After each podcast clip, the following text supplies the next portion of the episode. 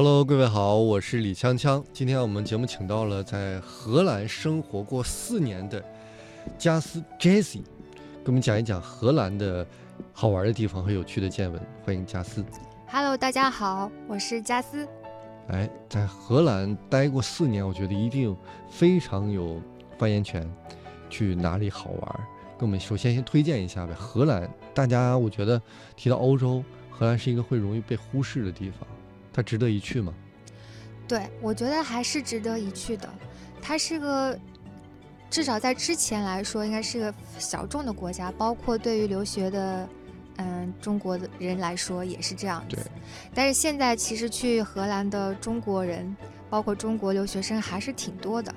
那荷兰一提到荷兰的话，可能大家最耳熟能详的应该是它的国花郁金香。嗯，其实呃，荷兰会有一个很大的郁金香公园，叫做库肯霍夫郁金香公园。然后我去过一次，我觉得还是挺壮观的，特别是它的花海，我觉得值得推荐。然后它一般去的季节呢，我推荐大家还是在四月底以后吧，四月到五月之间，可能花开的会更茂盛一些。三月去的话，它三月就开园了，但是三月去的话，可能就会，嗯，花开的比较少。春天，春天，嗯，那在春天还有一个好的去处，就是大家都非常熟知的羊角村。羊角村，对，那是一个小镇吧，嗯，比较典型的一个小镇，因为它景色特别美，所以就成为了很多旅客都会去的地方。就是看农村的欧洲农村的感觉。对，就荷兰小镇的感觉，有流水啊，有特别呃，应该让女孩子特别喜欢的那些房子，因为带着后花园、带着前花园、后花园的那种小房子、小木屋，然后还可以呃坐上小船，在小河里面一边划着船一边看两岸的风景。哦，这还是个水上人家。对，所以去的人很多。那当然，这些都是大家非常熟悉的，包括还有我们说阿姆斯特丹。那一提到阿姆斯特丹，可能大家都会想到，嗯，纸醉金迷的红灯区。对，这个非常有名。对，这个有没有去过？我有去过一次，嗯，其实也还好啦，就是在晚上的时候，推荐大家晚上去啊，如果想去的话。晚更纸醉金迷。它一般是是以什么样的形式呈现呢？就是会有一些啊、呃穿着比较呃性感的一些嗯，女神啊还女神。女士，她会在橱站在一个橱窗一样的地方，然后会嗯。打上一些非常嗯这种非常怎么说很艳丽的这种光吧，嗯，所以来吸引都是看这种地方的，这个应该荷荷兰是合法的，对。但是我觉得大家可以当做一个观光的地方去看一看，有点像日本的歌舞伎厅，但是不是说一定要到这个地方，我不需要要亲身去尝，试，不需要体验。因为，这东西到底有没有坑啊？到底对，这个呃你的因为爱人人民对是每个地方城市的文化是不一样的，对，我觉得它现在更多的是商业化的性质，主要是还是，呃，给游客作为一种展览的方式呈现了。我觉得没有必要去体验，去看一下就可以了。对我们有很多好的东西可以体验，荷兰还有一些好的东西，对吧？对，我觉得，嗯，其实荷兰给我留下，呃，我刚去到荷兰的时候，非常好的第一个印象是，呃，他们那米的，嗯，他们那边的人非常的友好。体现在哪儿呢？呃，我当时我记得我，呃，因为我飞机从上海飞到荷兰的话，它会飞到阿姆斯特丹 Skip 机场。那嗯到 Skip 机场去到我的城市格罗宁根呢，是要坐火车去的。那当时因为我是第一次去到荷兰，所以，呃，荷兰虽然是这个他们是英语比普及度比较高的一个国家，但是它所有的列车交通这种报站都是用的荷兰语。所以当时刚去到的，对于刚去到荷兰的同学来说，可能，呃，会有一些困惑，或者说有一些困难吧，特别是在听这个站点的时候。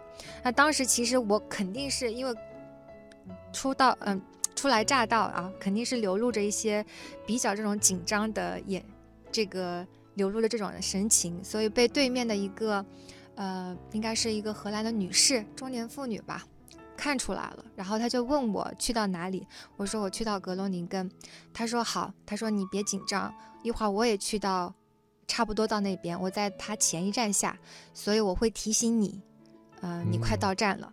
我当时觉得特别感哦动，就是他看出了我的这种神情以后，然后特意还来跟我安慰我说不要紧张，他会提醒我，所以我当时觉得心里特别温暖。主动去帮忙对，而且我刚到荷兰的时候，还有一点吸引我的地方是，你只要眼神对到的人，他一定会跟你说 hi hello，所以我就觉得特别的友好。但是有一些人会社交恐惧，在国人去了之后会不习惯，会回避眼神，说：“哎，怎么又跟我嗨？我不不要抬头。对，但荷兰是不是这样的国家？他就是特别友好。”对啊，就是国人去了，有的是不哦，对不适应，对对对，说：“哎，怎么又跟我嗨了？”对。就会回避，说特意不看。所以但我是那种觉得这样的行为还让我觉得挺挺温暖、挺友好的。嗯，那你生活了四年，那四年下来，跟你刚去的时候有什么不一样的感受吗？其实我最大的一个改变是，嗯，就是我刚到荷兰的时候，其实是半夜，但是我走在街上，因为我到的是半夜，所以没有公交了，所以我其实是走到我的住所去的。那当时我一路走过来，我觉得哇，所有的建筑都好美。嗯但是后来，因为你毕竟生活四年以后，司空见惯了，你看所有的建筑都就没有当时的那种冲击了，就你不会觉得哇太美了，不会这样觉得，但是就会觉得很熟悉，感觉是自己的一个第二或者第三故乡这样。这是一个变化。那另外一个，我觉得最大的改变是，嗯，我越来越知道怎么和荷兰人相处。那跟荷兰人相处跟什么法意瑞有什么不一样的吗？我觉得有不一样。荷兰人其实他特别直接，就像比如说我那时候读书的时候，我有我的这个呃 supervisor，就是导师。那那时候其实你跟导师沟通，其实我们中国人向来都比较含蓄，有时候说话也是在表达自己意见的时候，可能也比较小心、比较谨慎、比较含蓄。但是我导师很多次会建议我说，你有什么需要或者你有什么建议，一定要直接跟我说。一定要直接说出来。他觉得直接是最好的沟通方式。那另外一个就是，他们的相对来说这种层级感不会太强。就比如说我刚到荷兰的时候，我们中国学生会出于礼貌，一般会叫导师 professor 什么什么，就跟上他的姓、啊，出于尊称。包括我们在国内有时候也会叫什么老师或什么教授，表示尊敬嘛。但在我第一天到达那边的时候，我的导师就跟我说。在我们这里，你可以就是我们大家都是平等的，你可以直接叫我的姓名。所以后来我们之间的沟通都是直呼姓名，直呼名字吧，不是姓名，不带上姓，直呼名字。就比如说，如果你叫 Jack 什么什么之类的，嗯你可以直接叫他 Jack 就可以了，即使是他年长。他是年长，或者说他比你肯定大很很多岁，或者他是你的导师，或者甚至他是你的呃长辈等等，你都可以直呼姓，直呼名字。父子之间的，对不要对，有那么多距离。不需要那么多距离。嗯对，直接，然后不需要太多距离。这是情感上的。那么，呃，你刚去的时候是一个人，然后拿一个行李箱。那么经过四年，你有没有什么不一样的变化？我吗？我个人？对你有没有融入当地的生活？比如说荷兰是一个自行车王国，对你有没有感受一下自行车文化？当然，我刚去的时候就买了一辆二手车，而且我对我觉得这个在荷兰其实让我第一次感受到冲击的是自行车价格超级贵。我当时我记得第一辆二手车其实其实质量不是很好，但是我花了九十欧，也就是以嗯当时的汇率大概八点八折的汇率吧，就算九吧对，，可能接近就是九百块这样子。嗯，买下了一辆二手车，我觉得在国内这是很难想象的。然后后来我换，其实这辆车后来就被淘汰了，因为实在是不好骑，嗯就换了一辆新的车。新的车其实原价有四百欧，四千块，对，但这已经是比较便宜的新车了。如果你要加上各种功能，因为荷荷兰真的在自行车工艺上面真的是做足了，我觉得他们后来，我记得我四年，呃，四年以后。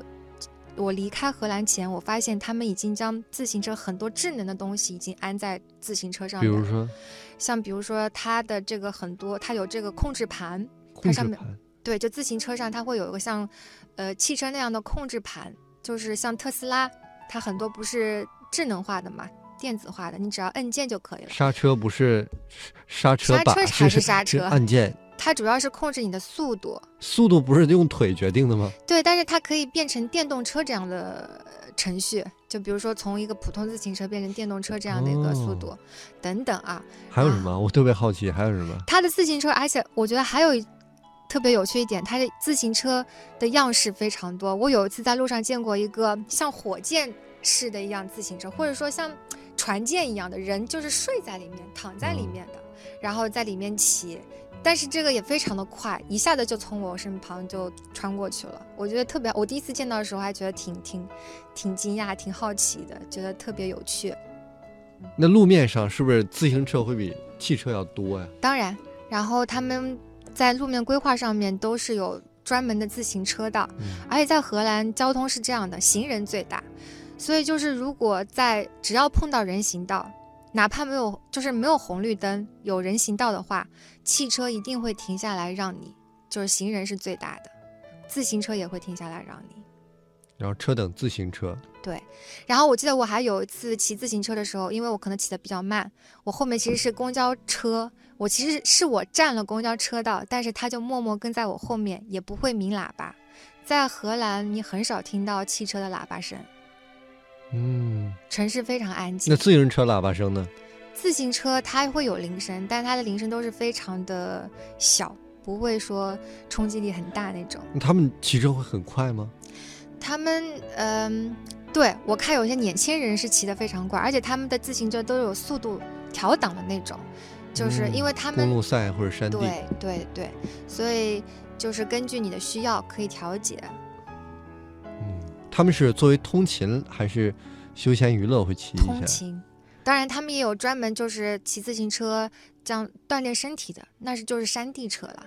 但基本上大家都以自行车作为通勤，除非你住住在郊区或者住在另外一个城市来这个城市上班，那可能真的需要汽车。那他们的公共设施应该非常照顾自行车。如果有这么大的保有量的话，对比，如说我去泰国，我印象很深刻，因为泰国骑摩托的非常多。嗯泰国在无论是超市门口或者学校门口，我们在国内都看到的是汽车位、自行车棚，但是泰国会有摩托车位，就是一个特别小，一米到一米半这样一个长方形的，只能放一辆摩托车的嗯一个车位，他们会把它停到那儿。一样的荷。兰会不会对，荷兰它会有专门放置自行车的这种闸，啊？就你可以把自行车镶在里面，然后锁上链条锁，锁在这个这个闸上面，所以我觉哦得还挺不错的。那应该会有很多种，比如说是不是带小朋友的自行车也会有？对，带小朋友的自行车也有，它比如说有有一个木框，很大的木框在前面或者在后面的，小朋友就坐在啊木框里面。我觉得这个也是特别人性化。嗯，嗯，好，呃，时间关系，我们今天只能跟大家先粗略的讲一下荷兰的概况。以后我们有机会的话，这再请加斯来给我们讲一讲荷兰的更细节的，像美食啊一些的细节的一些游玩指南。好了，今天节目就这样啦，拜拜。拜拜。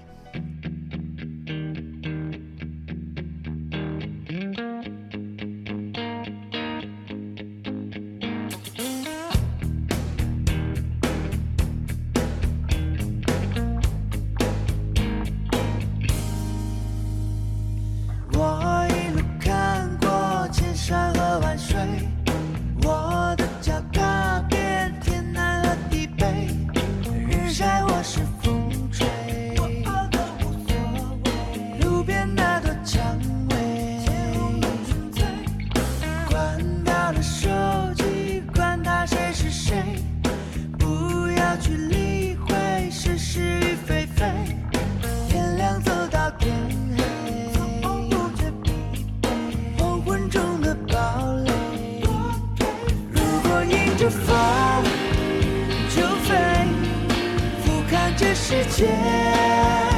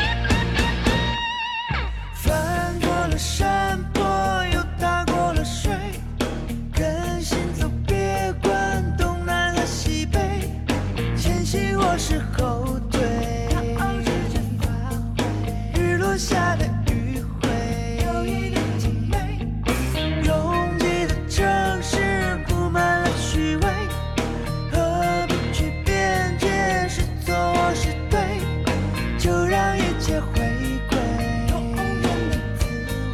那自由的感觉。如果迎着风就飞，俯瞰这世界。